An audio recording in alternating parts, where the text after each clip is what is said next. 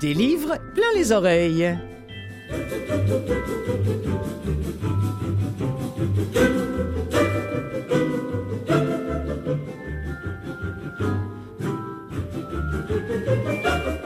Bonjour à vous toutes et vous tous qui nous écoutez sans doute via Canalem qui produit cette émission qui n'est consacrée qu'aux livres audio, ceux qui sont produits ici ou de l'autre côté de l'Atlantique. Peut-être que vous nous écoutez via CKVL, dont je salue euh, tous les, les, auditrices et les auditeurs, ou encore vous nous écoutez peut-être en podcast via Apple Book ou autre. De, en tout cas, de toutes les façons, voilà, je, je, d'un coup j'ai mélangé deux expressions en même temps. Merci d'être là. Aujourd'hui à l'émission, pour commencer, mollusques, toxines et amour québéco-japonaise. Hmm, c'est le programme de Tout est Ori, un roman bien de chez nous, un, prix, Robert Clich, un roman très exotique, malgré tout, mais qui se passe à Bétrinité. Oh, ça sent l'iode, j'aime mieux vous le dire, jusque dans le studio. On doit ce roman à Paul-Serge Forêt, auteur, oui, mais aussi médecin dans ce coin de pays où il est né et où il vit toujours, je pense. Je vais lui poser la question. Je lui ai demandé de nous raconter un peu comment on passe de la médecine aux crustacés euh, de la côte nord, le temps d'un roman, et pas n'importe lequel, puisque, je vous le disais, ce livre a obtenu le prix Robert Clich, qui est remis au meilleur premier roman du Québec. Euh, C'était en 2021, un prix dont il doit être bien fier et qui va l'obliger, j'imagine encore, à ranger le stéthoscope pour prendre la plume. C'est vraiment toute la chance que je nous souhaite aussi. Il va nous raconter tout cela, euh, Monsieur Forêt, euh, Paul-Serge Forêt. Euh, tout de suite, en seconde partie, pour vous mettre l'eau à la bouche, on va recevoir Gérald Cousineau qui a écouté pour vous L'Ange de Munich, paru chez Audiolib et qui fait partie des livres en lice pour le prix Audio Lib 2022. Euh, L'histoire glauque du meurtre d'une jeune femme qui est une proche parente d'un certain Adolf Hitler. Et pour finir, j'ai pour vous des nouveautés et des extraits de livres audio fraîchement sortis de studios francophones. Mais d'abord, dès l'instant que je, je me plonge dans un bouquin, que je m'empare de lui, il y a généralement tout de suite une chanson qui me vient à l'esprit. Celle-ci, oh, elle a beaucoup à voir. Bah, en même temps, non, elle n'a rien à voir. Mais si, elle a beaucoup à voir avec la chanson.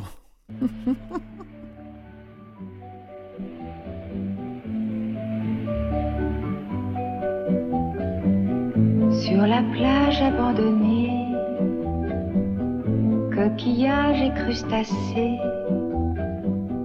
qui l'eût cru déplore la perte de l'été, qui depuis s'en est allé.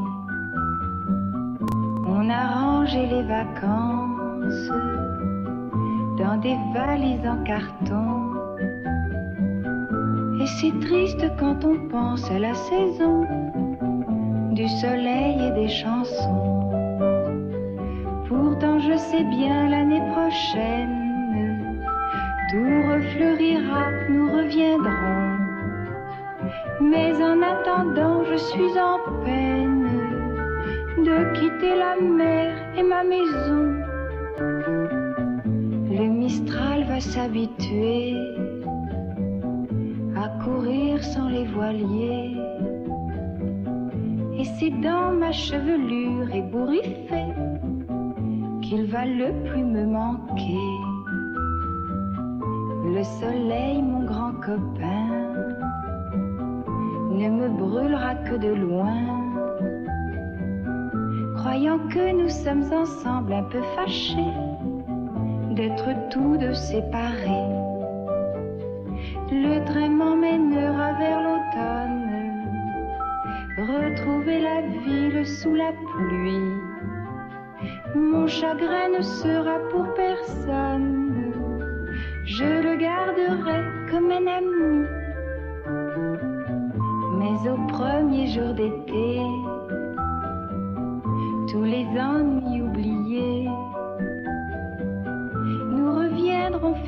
fête aux crustacés de la plage ensoleillée,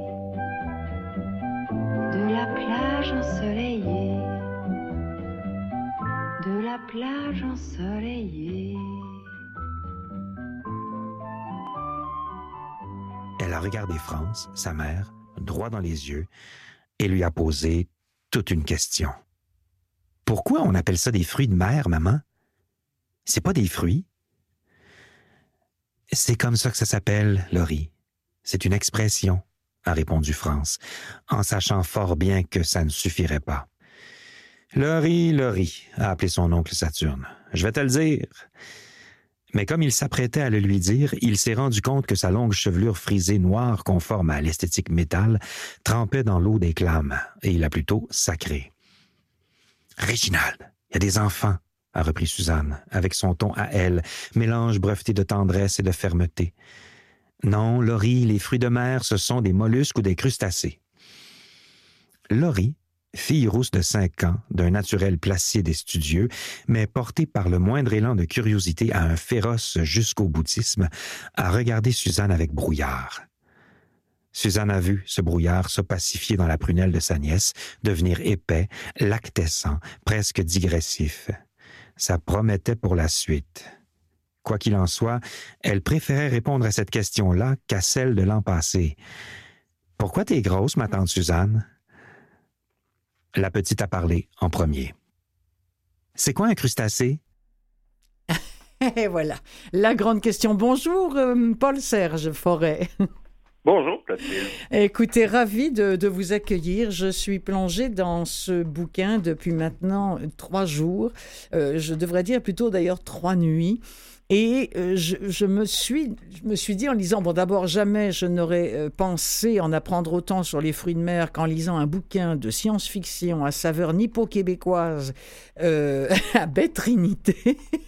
Et je me Ah suis oui, dit, comment Allez-y, allez-y. ah, bah, Parce que je me disais, comment, comment le médecin en vous euh, en est venu à écrire cette histoire incroyable et incroyablement bien écrite, je le précise tout de suite.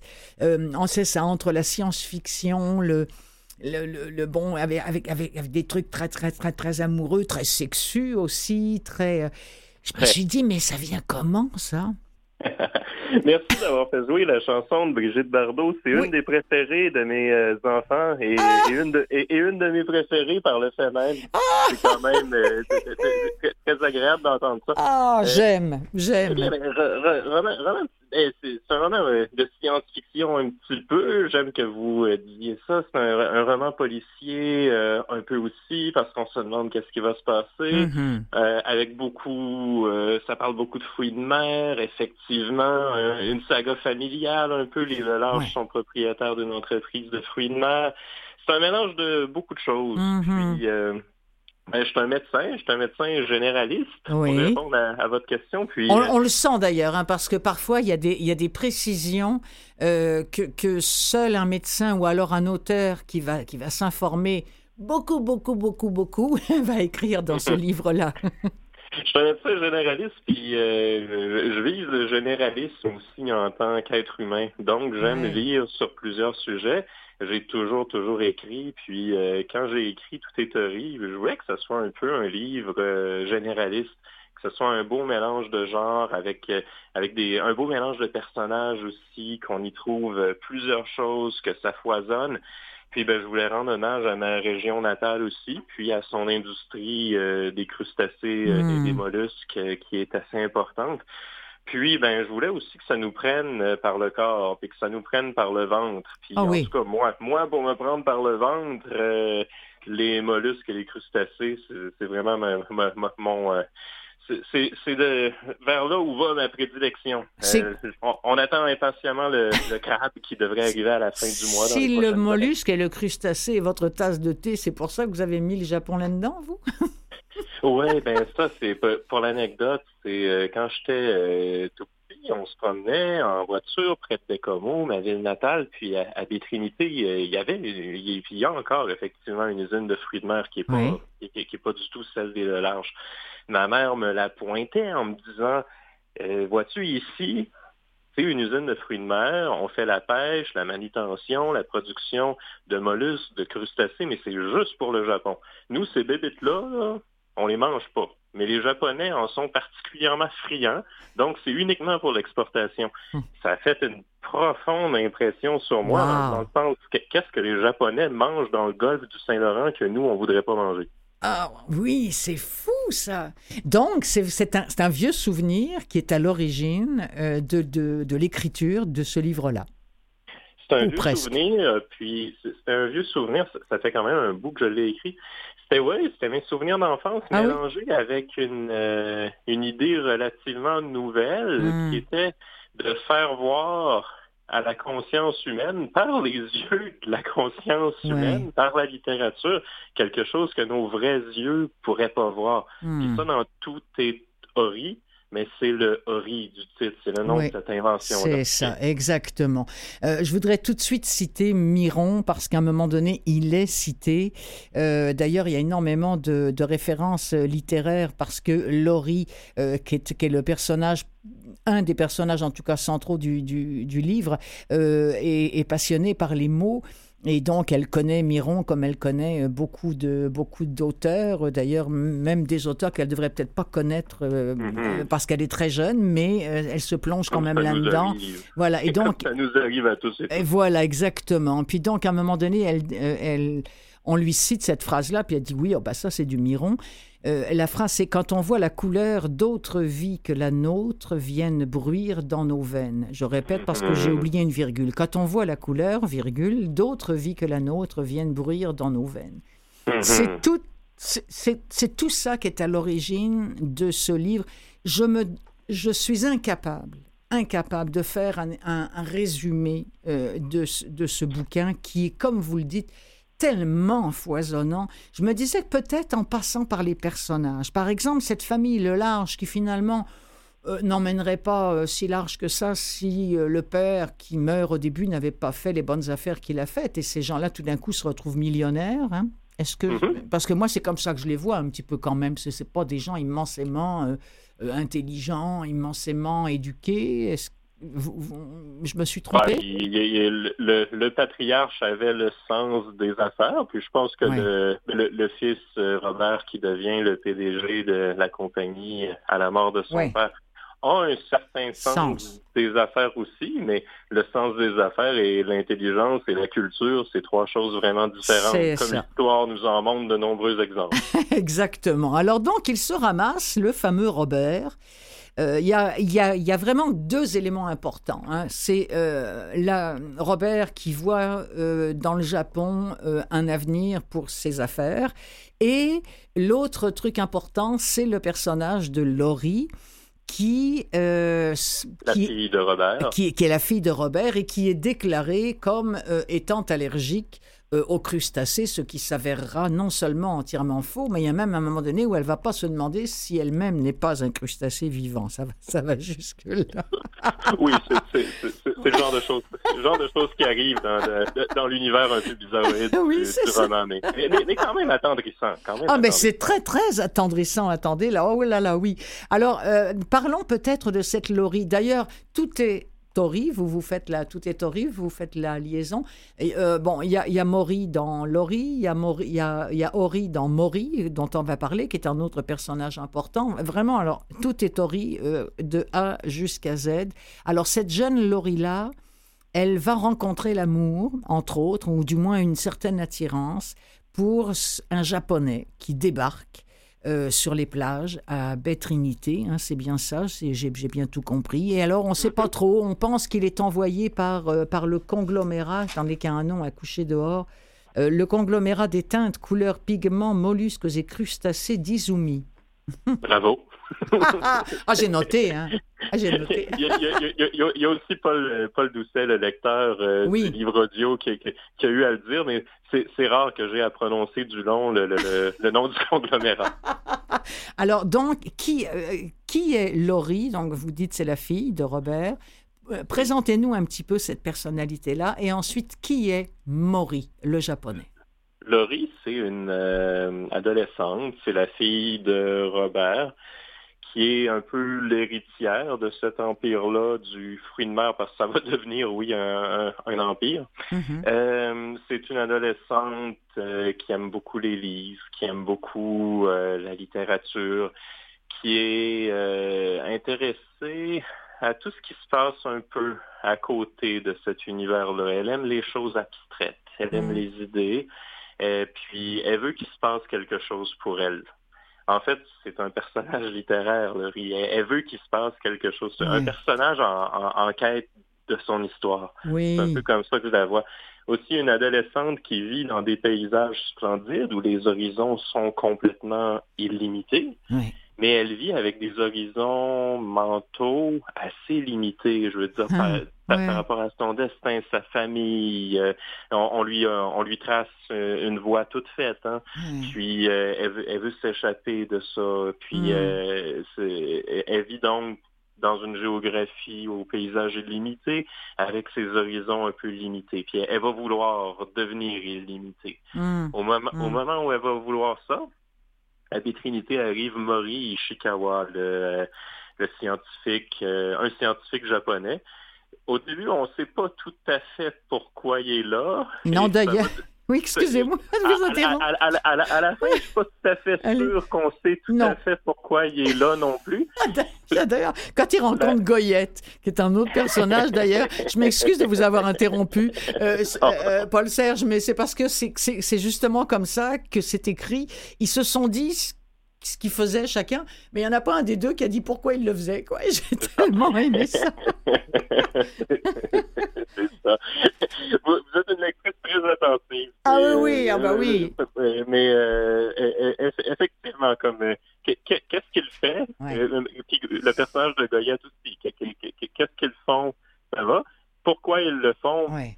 c'est- beaucoup laissé au, au lecteur puis à la lectrice. Puis euh, j'aime en tant que lecteur avoir mon mot à dire dans l'interprétation. J'aime pas les livres au sens tout donné euh, Oui. et tout fait.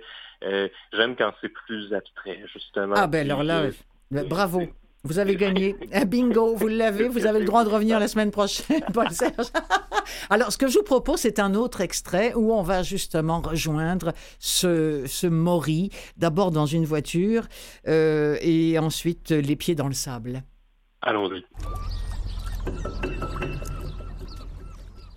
Sur la 138, un peu après la fourche de Sacré-Cœur, Mori Ishikawa avait cru mourir. La conduite à droite ne lui venait pas naturellement et il se retrouvait à chaque courbe proche du face-à-face. À Bétrinité, il arpentait la plage, c'est-à-dire qu'il notait dans un calepin l'amplitude des marées. Par ordre de contamination, les secteurs de la plage, leurs tenants, leurs aboutissants, les noms des Marocains qu'il rencontrait, les allées et venues des crevettiers, le nombre de rochers visibles à marée haute. Il portait toujours des pantalons cargo, un chapeau de pêcheur et, sur une chemise blanche, un cardigan foncé. En bandoulière, il avait des jumelles et un appareil photo. Il traînait une mallette de plastique noire. Les Marocains l'ont entendu les premiers parler un français clair et sans détour, malgré quelques saccades. Il avait trouvé la brise saline et froide, mais anormalement peu iodée. Il se rappellerait plus tard avoir douté de l'estuaire, du golfe et de ce qu'on pourrait en sortir. À marée basse, il s'avançait loin et se retournait pour voir le village. Il n'y avait pas que là que s'échancrait la côte, et pourtant, à des kilomètres à la ronde, c'était le seul endroit où des humains avaient choisi de vivre. Sur les falaises, les forêts de conifères regorgeaient d'arbres morts-nés, gris et secs, encore porteurs d'épines roussies. Le vent les dégarnirait. Tout donnait à Maury l'impression d'une rudesse domptée sans méthode, mais domptée néanmoins. Il n'était pas chez lui, mais il se sentait bien. Oui, bien écrit. hein. En plus, euh, j'ai j'ai choisi un extrait assez long, euh, vraiment pour qu'on puisse entendre aussi que, que votre style est, est affirmé, comme je l'ai lu d'ailleurs quelque part, et j'avais pensé exactement la même chose. Alors, donc, ce, ce Maury-là, oui, il travaille peut-être pour le conglomérat, à moins qu'il travaille pour les motards, parce qu'à un moment donné, ça, ça arrive euh, comme sur un buffet.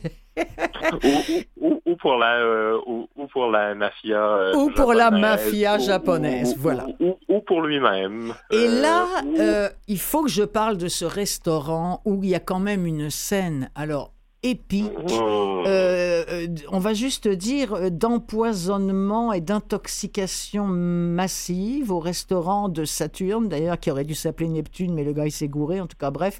Et puis, et là, bon, on, on- on ne- révélera pas tout, mais un, c'est un délire intestinal absolument inoubliable. Allez, on va dire ça comme ça. hein. Et sauf, euh, non, mais je vous en prie, sauf qu'à la suite de ça, euh, il y a ce personnage de Goyette qui lui est directeur régional de l'inspection à l'agence canadienne d'inspection des aliments qui va se dire, mais enfin, est-ce qu'il y a autant de toxicité? Qu'est-ce qui les a rendus malades? Est-ce que c'est vraiment euh, les fruits de mer? Euh, Nous-mêmes, d'ailleurs, on se pose euh, la question. Alors là, on commence à parler d'empoisonnement et, de choses comme ça. le personnage de Goyette et ce qu'il découvre au fur et à mesure. Bon, je, je pense à cette poudre, évidemment, je pense à la couleur, ori, parce que là, tout le monde doit se dire, oui, mais c'est quoi l'ori? L'ori, c'est une couleur qu'on ne connaît pas. C'est bien ça? Euh, J'ai pas tendance beaucoup à élaborer sur ce sujet-là dans les euh, entrevues, de peur de, de peur de vendre euh, la neige. La mèche, bon, d'accord. Vous, vous, avez dit que c'était une couleur, donc disons que c'est une couleur. Euh, c'est en effet, c'est une couleur, c'est écrit, comme, ça dans, comme ça dans le livre. Mais ça arrive assez tôt quand même. Là, après, je ne, je vous promets que je vais rien déflorer d'autre, mais ça. Euh, ce que ce que j'ai ce que j'ai voulu faire, c'est dire qu'est-ce qu'on peut. Moi, j'ai pas grandi en lisant des livres. J'ai grandi en regardant des films et en jouant à des jeux vidéo. Puis je me suis dit qu'est-ce qu'on peut faire dans un livre à notre époque qui peut pas être mieux rendu dans d'autres médias? J'ai dit, je me suis dit, les livres peuvent nous faire découvrir des choses sans passer par les organes des sens. On peut voir sans que ça passe par les yeux, goûter sans que ça passe par la bouche, sentir sans que ça passe par le nez. Puis, ben, c'est ça que j'ai voulu faire. C'est une hmm. couleur qu'on voit sans que ça passe par les yeux. Et il y a une hmm. façon comme assez, il y a, il y a une façon que j'ai réussi à faire en sorte que ben tout le monde en ait une idée assez précise, tout, le monde vive euh, ça dans la lecture à sa façon. Oui. Mais que ce soit comme pas, euh, ça passe pas par nos yeux. non, ça passe par notre lecture. Et sachant, et, sach, et il faut savoir que c'est vraiment délirant et que c'est à découvrir. Ça, moi, je, n'en suis pas revenu. Je me suis dit, OK, euh, est-ce que je peux parler de ça? Je, je voudrais euh, pour continuer, je voudrais vous dire que pour l'instant, je me suis arrêté à la page 310 à peu près. Vous mhm. savez pourquoi? Premièrement, justement, pour être sûr de ne pas déflorer quoi que ce soit, parce qu'après la page 310, je ne sais plus ce qui se passe. Deuxièmement, par manque de temps. Et troisièmement, parce qu'il est possible que je parte, je fasse un petit voyage prochainement. Et je me le garde pour le voyage. ah, c'est gentil. Ça fait une bonne lecture de voyage. Oui, c'est ça, exactement. Je me dis, ah, je vais... donc, je, je sais qu'il y a des choses que je ne peux pas déflorer parce que je ne les connais pas. Mais ah, j'aurais dû vous demander ça peut-être à micro fermé. Est-ce qu'on peut en parler euh, La vague? Oui, ben un, jour, euh, peu après euh, l'intoxication dont vous avez parlé, il y a une espèce de vague qui déferle sur la plage de Bétrinité, puis qui va inaugurer une foule de phénomènes où ça devient un petit peu plus fantastique, ça devient un petit peu mm-hmm. plus science-fiction. Il y a l'inspecteur euh, qui n'est pas un vrai inspecteur. C'est un inspecteur qui aime meubler sa maison en Ikea, qui aime manger des choses scandinaves, qui aime écouter de la musique scandinave. Donc, peut-être que ça fait référence à tout le polar scandinave qu'on connaît. Oui, c'est vrai. Il s'appelle Frédéric Goyette, puis il est, euh, hein, il est euh, directeur à l'Agence canadienne d'inspection des aliments. Il s'occupe de salubrité des mollusques. Puis ça va être un peu la figure de l'enquêteur dans ce, mm-hmm. dans ce roman-là. Puis c'est là que son enquête va commencer. Alors, sinon, ben, écoutez, euh, il y a aussi le, bon, un, ours qui passe. En tout cas, moi, c'est là où je suis rendu. Un personnage qui disparaît et qui réapparaît. Euh, il y a ce lien entre Maury et Laurie qui, qui, se développe et qui est tellement intéressant, d'ailleurs. Euh, alors, elle, elle, se, elle qui est soi-disant allergique, qui se vautre littéralement dans les fruits de mer. Ah, écoutez, puisqu'on en a parlé maintenant de, de Ori, puisqu'on sait que c'est une couleur, on n'en dira pas plus, mais on peut on peut entendre quand même, je pense, ce petit extrait-là. En tout cas, j'espère que vous m'en voudrez pas. Il y a des photos qui ont changé le monde, et celle-là est arrivée à un moment où l'on ne s'attendait plus à ça de la photographie. Devant un mur ori primaire, Florence portait une robe d'un ori clair. Elle avait des bas d'un ori beaucoup plus foncé, presque noir, pas de souliers, elle se tenait debout, de profil, un pied posé sur un tabouret de bois, une frange de cuisse visible en haut du bas, les mains sur les hanches, penchée vers l'avant avec le cou relevé, la face directe dans l'objectif, le regard provocateur, le rouge à lèvres, Ori. À côté, Laurie regardait dans le vague et son regard embrassait la totalité du vague. Elle avait une robe d'un ori plus chatoyant, cintrée, plus courte, qui dévoilait ses cuisses blanches. Pulpeuse, avec cette face-là, elle donnait l'impression d'avoir sécrété la robe avec sa peau, comme font les arthropodes avec leur carapace. Paradoxaux, ses cheveux roux, abondants, étaient ramassés n'importe comment sur le dessus de sa tête, unis lâchement par un bandeau ori foncé. Le mur était celui du sous-sol chez Maury, ancien sous-sol de Louis Berthelot. Le japonais avait gossé un studio de photos avec un trépied du Walmart de Bécomo, sa grosse Nikon et des parapluies blancs.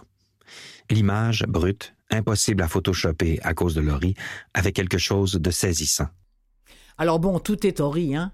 Hein? Mhm. Hein? On s'entend bien? C'est vraiment un de mes extraits, euh, c'est un de mes extraits préférés de, Ah de oui, tout hein. le livre que vous avez choisi. J'ai- J'aime bien cette description de, de photos. Ah. Puis, ben, on, on a dit que le riz était une couleur, mais il me semble que ça donne le goût de Oui. voir cette couleur-là, de voir à quoi ça peut ressembler. hein? Absolument. Mais c'est d'ailleurs pour ça que je l'ai, je l'ai choisi, euh, même si je Mhm. me suis pas rendue euh, jusque-là, quand, parce que je, je lis toujours quand même euh, en travers. Et là, j'avais dit, oh, ça, ça oui. Allez, extrait numéro 3. Voilà, c'est ce qu'on vient d'entendre.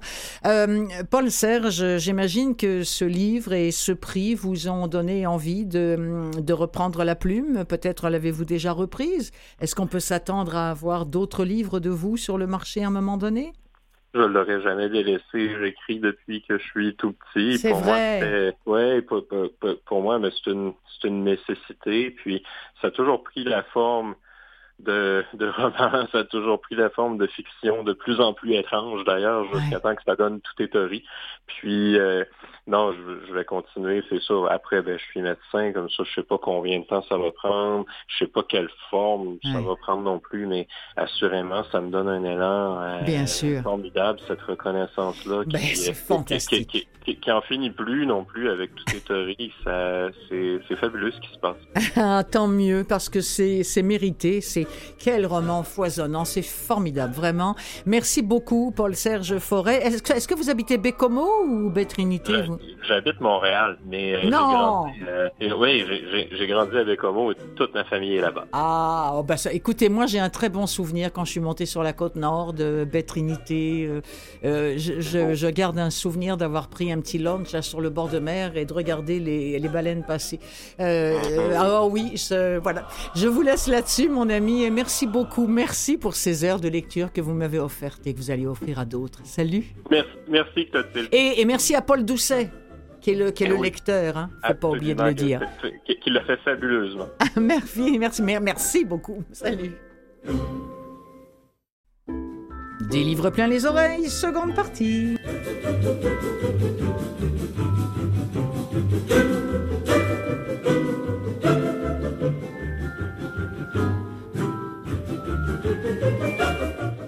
Cette seconde partie de cette émission des livres plein les oreilles qui nous permet de découvrir des livres qui, eux aussi, ont été enregistrés pour vos oreilles. Je veux dire de découvrir d'autres livres qui, eux aussi, ont été enregistrés pour vos oreilles via l'ami Gérald de Cousineau, qui est un fidèle de, de l'émission euh, en qualité de, chronique, de chroniqueur, également d'ailleurs à Mi Télé, qui est aussi un fidèle des livres accessibles via notamment la, la médiathèque française ou le SQLA ici. Euh, des livres qui, comme je vous le disais, vous sont accessibles euh, aussi si vous présentez des difficultés avec vos yeux à lire des manuscrits. Alors, je lui ai euh, adressé à Gérald Cousineau la liste des livres en lice pour le prix Audiolib 2022 dont je vous ai parlé euh, tout au long de ces dernières semaines. Et je lui ai dit, tiens, là-dedans, est-ce qu'il y en a un que tu euh, aurais lu ou que tu aimerais lire ou dont tu voudrais nous parler? Et il a choisi de se plonger pour nous, pour vous, dans L'Ange de Munich, euh, que moi, je n'ai eu l'occasion de lire ni des yeux ni des oreilles, mais j'y compte bien, surtout après avoir entendu Gérald en parler, avec l'éloquence qu'on lui connaît, je sais que je vais avoir envie de courir m'acheter le bouquin. Salut Gérald Salut Clotilde. Alors, L'Ange de Munich de Fabiano Massimi. Ben, Fabiano Massimi, c'est un Italien évidemment, et il est bibliothécaire à Modène. Oui. Euh, donc nous sommes déjà dans le monde des livres, et c'est son premier roman, et c'est une Et du vinaigre. de- Oui. Excuse-moi. Je suis désolé, j'aurais jamais dû te couper la parole pour ça, Gérald. Franchement. Mais ça fait rien. Qu'est-ce que tu veux, moi, pour moi, moderne égale, euh, voilà. Oui, oui, oui. Mais, donc, il n'a eu peur de rien. Et il a écrit un bouquin de près de 600 pages, publié en français l'année dernière, donc en 2021. Alors, l'ange de Munich, eh bien, nous sommes en 1931, mm. en Allemagne dans l'Allemagne qui n'est pas encore l'Allemagne nazie qu'on va connaître un peu plus tard. Là. Et euh, nous avons une dame qui s'appelle Angela Robal, R-A-U-B-A-L. J'ai vu aussi R-E-U-B-A-L, enfin. Donc Angela Robal, on retrouve son corps euh, dans une chambre à coucher. Euh, il y a un revolver près d'elle. Et la porte est verrouillée de l'intérieur.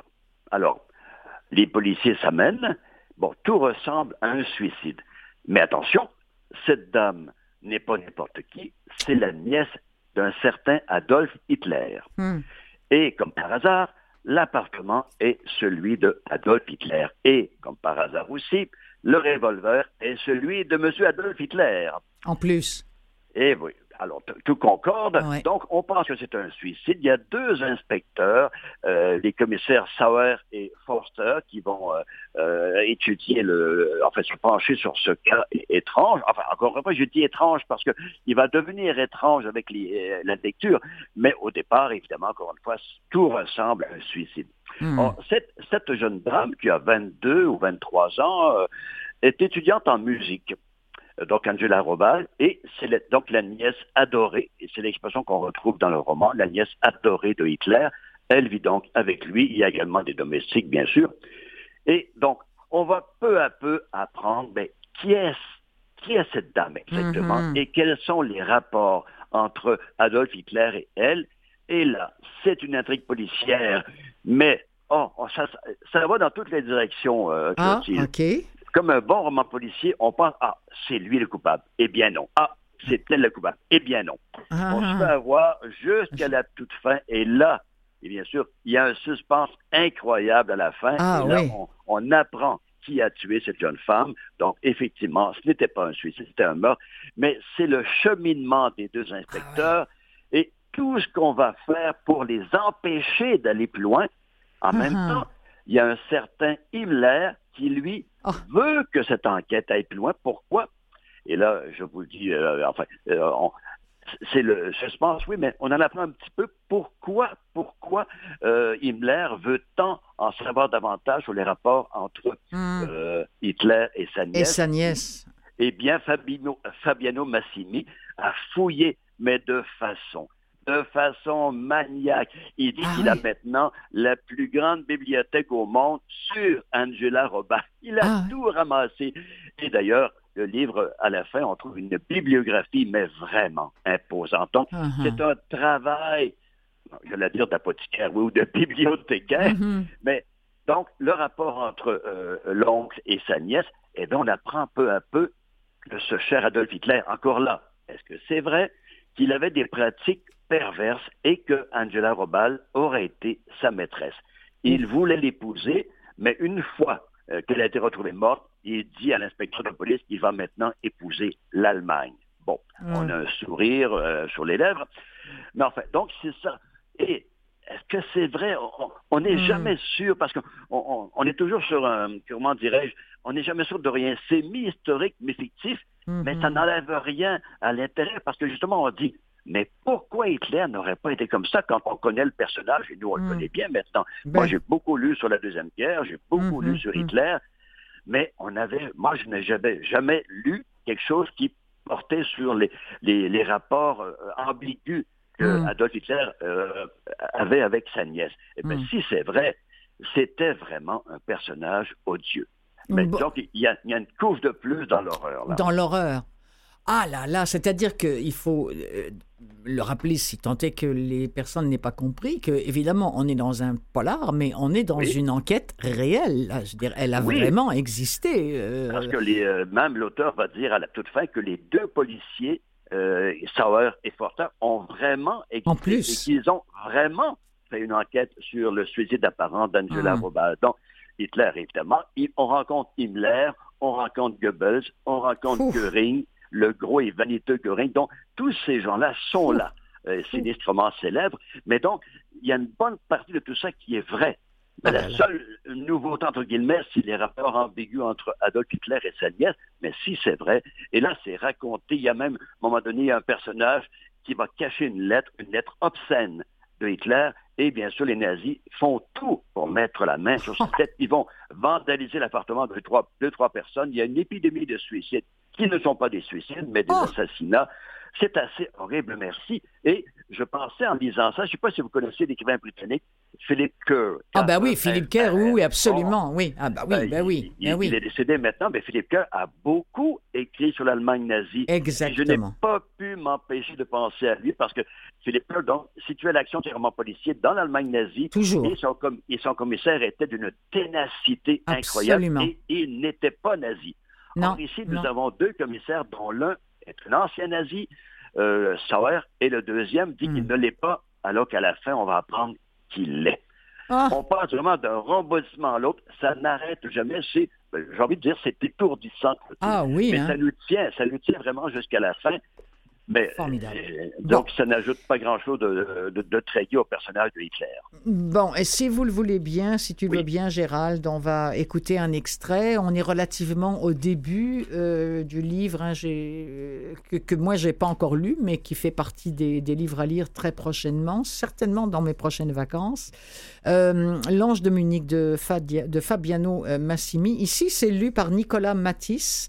Euh, c'est sorti donc chez Audiolib en version commerciale. Toi, j'imagine que c'est par la médiathèque euh, que tu la vois là. C'est une synthèse vocale, je crois. D'accord. Et mais là, donc, c'est la version de Nicolas Matisse dont on va entendre un extrait. Nous arrivons dans la chambre où euh, ça a lieu au moment où le HH ne va pas tarder aussi à, rentrer.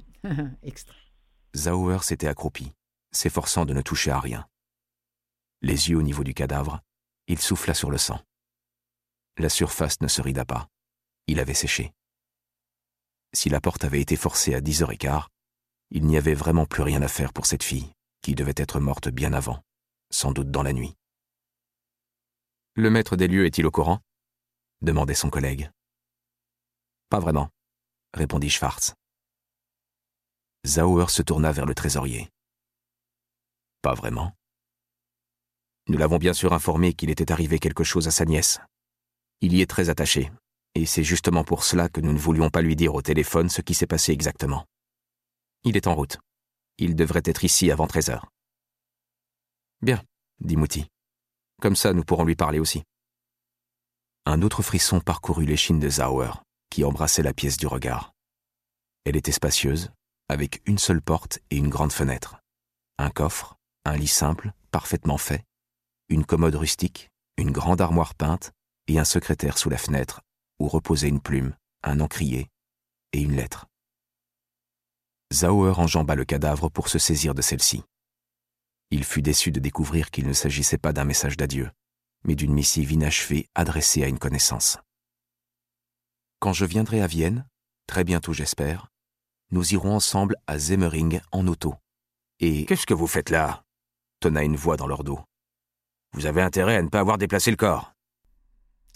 Voilà. Alors, en attente de Adolf Hitler, qui ne sait toujours pas que, que, sa nièce euh, est morte.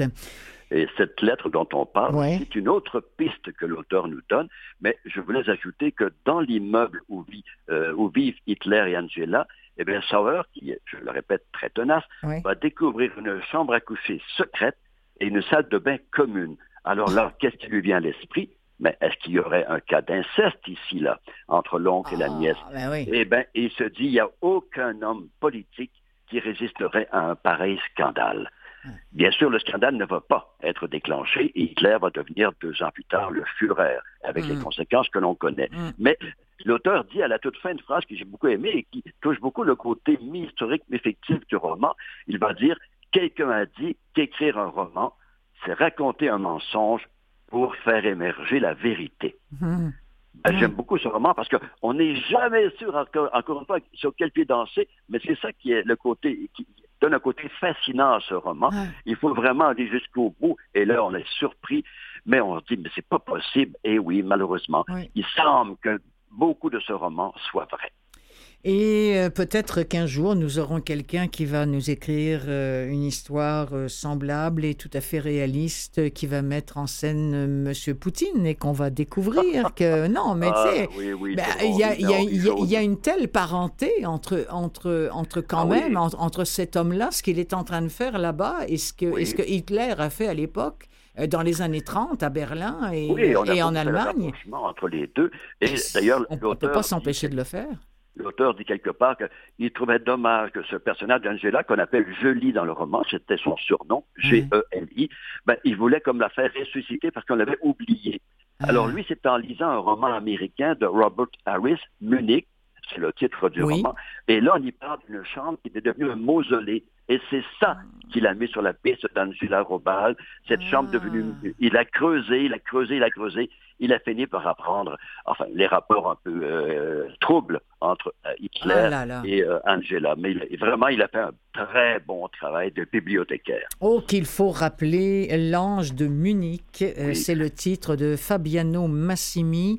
Euh, si vous êtes comme Gérald, mal ou non-voyant, vous pouvez le trouver via notamment la médiathèque. Donc, c'est la, la bibliothèque Valentin AUI. Ça s'écrit H-A-U tréma Y. hein? Y, voilà. C'est bien ça. Euh, donc, vous pouvez. C'est pas parce que c'est en France que vous n'y avez pas accès.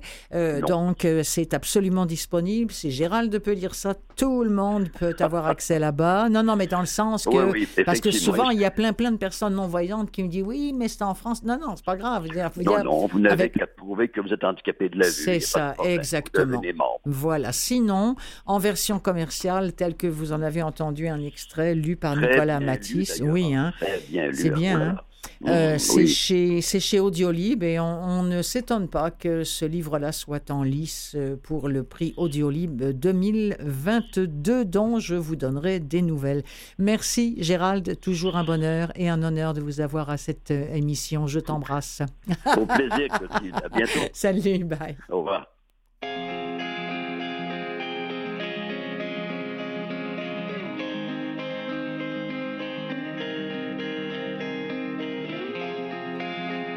Tu sais, mon cœur est dans le même état que mes poumons. Tu connais l'odeur de nos clopes incrustées sur nos blousons. Je fume les rumeurs, elles finiront noyées dans ma boisson. Et ça fait que je t'attendais pour une discussion. On s'offrira à boire pour battre notre peur du soir. On se racontera nos histoires accoudés au comptoir. On arrêtera les bagarres. On rachètera même le bar. On finira sur le trottoir avec nos pleurs de fumoir. Avec nos pleurs de fumoir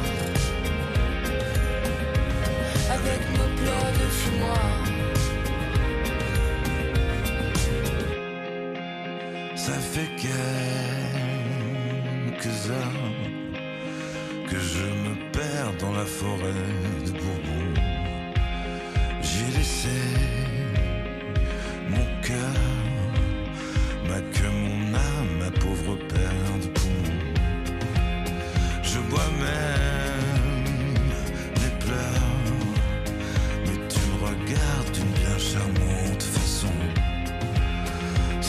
soir, ce soir, je meurs, viens me donner la plus extrême des onctions. On s'offrira à boire pour battre notre peur du soir. On se racontera nos histoires accoudés au comptoir.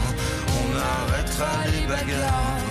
On rachètera même le bar. On finira sur le trottoir avec nos pleurs de fumoir. Avec nos pleurs de fumoir. De fumoir. Bonsoir monsieur, Bonsoir mademoiselle. je pourrais avoir du feu? Ah non, fumer c'est mal. On s'offrira à boire pour battre notre peur du soir. On se racontera nos histoires accoudés au comptoir. On arrêtera les la gare. On rachètera même le bar. On finira sur le trottoir. Avec nos pleurs de fumoir. Avec nos pleurs de fumoir. Avec nos pleurs de fumoir.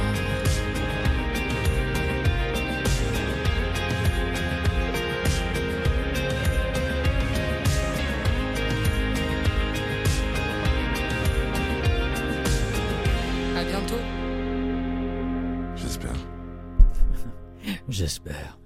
la grosse voix de Benjamin Biolay et de Hoshi. Je connaissais bien Biolay, je connaissais pas Hoshi. Pensais à un truc en écoutant Benjamin Biolay. Benjamin Biolay, ça fait euh, bébé. Brigitte Bardot, on a entendu tout à l'heure, ça fait bébé. Bref, on est dans les bébés aujourd'hui, les amis, du côté de la musique. Bon, et on est aussi du côté des polars et dans les nouveautés. J'ai eu envie de vous, proposer euh, dans le cadre des enquêtes de Cormoran, euh, le tome 5 de Robert Galbraith, on va le dire comme ça, G-A-L-B-R-A-I-T-H, ça s'appelle Sans trouble. Le narrateur, c'est Philippe Résimon, c'est 33 heures d'écoute, alors donc c'est une brique assez incroyable, et c'est sorti sans trouble chez Audiolib. Euh, Monsieur Strike euh, est en visite dans sa famille en Cornouailles, dans une terre inconnue. Euh, quand, quand il y a un- une, une- une inconnue, en fait, il connaît bien les Cornouailles, mais il y a une inconnue, je vais finir par le dire, qui l'approche et qui lui demande de l'aide. Voilà. Bon, elle aimerait retrouver sa mère, qui s'appelle Margot Mamboro, qui euh, sa mère a disparu dans des circonstances jamais éclaircies en 1974. C'était là, pour l'instant, Strike, il n'a encore jamais travaillé sur une affaire classée. Et là, en l'occurrence, eh bien, 40 ans se sont écoulés depuis les faits. Alors, il est très intrigué, il accepte, malgré le peu de chances de résoudre l'affaire, et puis la longue liste des cas sur lesquels lui et son associé, Robin Ellicott, travaillent déjà. Il se dit, oh là là là, ça va pas être évident. Euh, la madame est embourbée dans un divorce déjà pas mal compliqué, euh, et en plus, euh, elle a pas mal de sentiments pour Strike, ça je parle de la fameuse Robin, bref, pas simple. Et puis petit à petit, euh, l'enquête apparaît comme non seulement complexe, mais euh, ils n'arrivent pas à rencontrer des, témoins fiables. On s'interroge sur plein de choses, sur un jeu de tarot. On se demande s'il n'y a pas un serial killer psychopathe à la base de, de tout ça. Euh, bref, ils vont découvrir que des affaires, même classées, peuvent se révéler dangereuses. Il paraît que c'est le, si vous connaissez cette série-là, il paraît que c'est vraiment le meilleur. C'est lu euh, pour Audiolib et surtout pour vous par Philippe Résimon, sans trouble. En voici un extrait. L'identité, c'est ce qu'on ressent là-dedans. Il appuya son pouce contre sa poitrine. Ça fait des siècles que la famille de ma mère habite les Cornouailles. Mais, personnellement, je ne crois pas trop à ces histoires de sang et de sol. Tu sais, lors du dernier recensement, le coupa Paul Worth, ils ont demandé quelle est votre origine ethnique?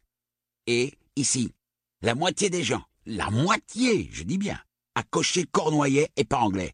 Sacré progrès. Génial, dit. C'était quoi les autres choix? Celtes? Romains? Arrête avec ce ton condescendant, répliqua Paul Worth. À quoi ça te sert? Tu vis à Londres depuis trop longtemps, mon gars. Y a rien de mal à aimer sa patrie, rien de mal à ce que les régions cherchent à récupérer un peu du pouvoir que Westminster leur a piqué. Les Écossais vont nous montrer la voie l'année prochaine. Tu verras. Quand ils auront leur indépendance, les autres suivront. Ce sera l'élément déclencheur. Tous les peuples celtiques vont se casser. T'en veux une autre? enchaîna-t-il en désignant le verre vide posé devant son ami. Strike l'avait rejoint au pub pour oublier un peu ses soucis, pas pour subir ses serments. En règle générale, Strike pouvait compter sur lui pour le distraire et le faire rire, mais dès qu'il démarrait sur l'indépendance des Cornouailles, sujet qui passionnait Strike autant que la décoration intérieure ou les horaires de chemin de fer, Dave perdait tout son humour. Alors, sans trouble, c'est un. Non, il n'y a pas deux voix, là. Vous n'avez pas rêvé. C'est un seul et même euh, lecteur. Je vais vous rappeler son nom parce que ça vaut le coup quand même. Il s'appelle euh, Philippe Résimond. Et alors, c'est lui qui fait la grosse voix grave de la narration. Et tout d'un coup, c'est lui qui fait toutes les voix autour. en tout cas, c'est. Si vous, si vous n'aimez pas le, les lecteurs qui jouent beaucoup, euh, vous n'allez pas aimer ça. Si vous aimez les gens qui en mettent, eh bien, vous allez adorer ça, ce sans Euh, J'en ai un autre pour vous à vous proposer. C'est une suite. Et ça, c'est une suite vraiment très surprenante que ça arrive maintenant. C'est l'affaire Alaska Sanders euh, de Joël Dicker, c'est lu par Stéphane Varupen. Ça, c'est sorti en audio chez Lizzie, L-I-2-Z-I-E. C'est c'est un peu le retour d'Harry Kéber, finalement. On se souvient, en avril 99, Mount Pleasant, qui est cette petite bourgade du, New Hampshire, qui est bouleversée par un meurtre. Le, mort, le corps d'Alaska Sanders, arrivé depuis peu en ville, est retrouvé au bord d'un lac. C'est une enquête qui a été rapidement bouclée, puis classée, un petit peu la même chose que pour euh, Sans trouble, même si sa conclusion est marquée finalement par un, par un nouvel épisode tragique, vous vous en souvenez peut-être, hein, l'affaire Harry Kéber, ça a été vraiment un énorme succès. Mais 11 ans plus tard, voilà pas que l'affaire rebondit. Et depuis 2010, le sergent Perry Galahoud de la police d'État du New Hampshire est persuadé d'avoir élucidé le crime à l'époque, mais il reçoit une lettre anonyme qui le trouble, et s'il avait suivi une fausse piste? Son ami, c'est l'écrivain Marcus Goldman, qui vient de remporter un immense succès avec La vérité sur l'affaire Harry Kéber. Cet ami-là va une fois encore lui prêter main forte pour découvrir la vérité. Les fantômes du passé vont ressurgir et, parmi eux, évidemment, le fantôme de Harry Kéber. Extrait.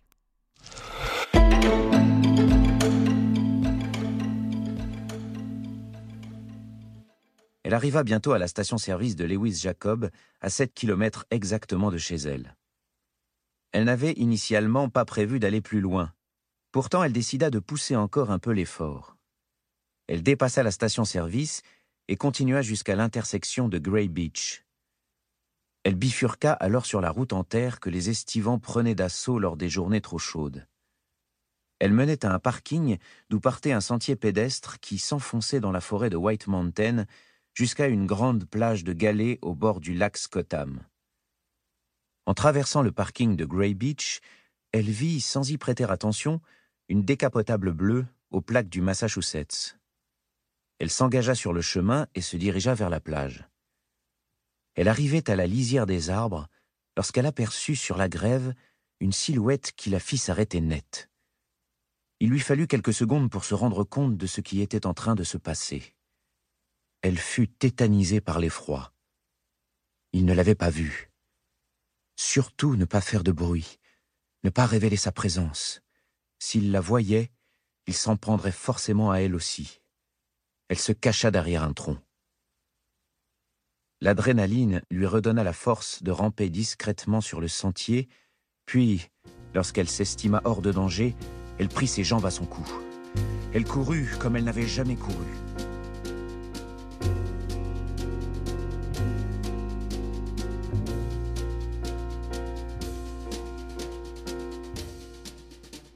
Et puis rapidement, je voudrais revenir sur le dernier Pierre Lemaître, Le Grand Monde. Pierre Lemaître qui nous arrive avec une adolescente euh, Bouddha, Confucius, un journaliste ambitieux, une mort tragique, euh, un chat, quelques meurtres, bref. Après sa remarquable fresque de l'entre-deux-guerres, il nous propose aujourd'hui une plongée mouvementée et absolument jubilatoire dans Les Trente Glorieuses. À l'avant du cortège, M. Pelletier saluait en souriant les marchands ambulants de pastèques et de concombres, adressait un signe de la main aux cireurs de chaussures, on aurait juré un homme marchant vers son couronnement, ce qui n'était pas loin de la réalité. Le pèlerinage Pelletier se déroulait le premier dimanche de mars, quel que soit le temps. Les enfants l'avaient toujours connu. On pouvait échapper au mariage d'un voisin, au réveillon du jour de l'an, à l'agneau pascal, il était impensable de manquer l'anniversaire de la savonnerie. Cette année, M. Pelletier avait même payé les billets aller-retour depuis Paris pour être certain de la présence de François, de Jean et de son épouse. Le rituel comprenait Acte 1, la lente déambulation jusqu'à la fabrique, principalement destinée aux voisins et aux connaissances. Acte 2, la visite des locaux que tout le monde connaissait par cœur. Acte 3, le retour avenue des Français avec un arrêt au Café des Colonnes pour prendre l'apéritif. Acte 4, le repas en famille. Comme ça disait François, on s'emmerde quatre fois au lieu d'une. Alors, si vous vous posez la question, les Trente Glorieuses, c'était quand déjà? Eh bien, les Trente Glorieuses, c'est cette période de, euh, forte, hein, d'immense croissance économique et d'augmentation du niveau de la vie euh, qu'on a connue dans la grande majorité des pays développés, 100 ans, entre les années, donc après la Seconde Guerre mondiale, 1945, et 1975.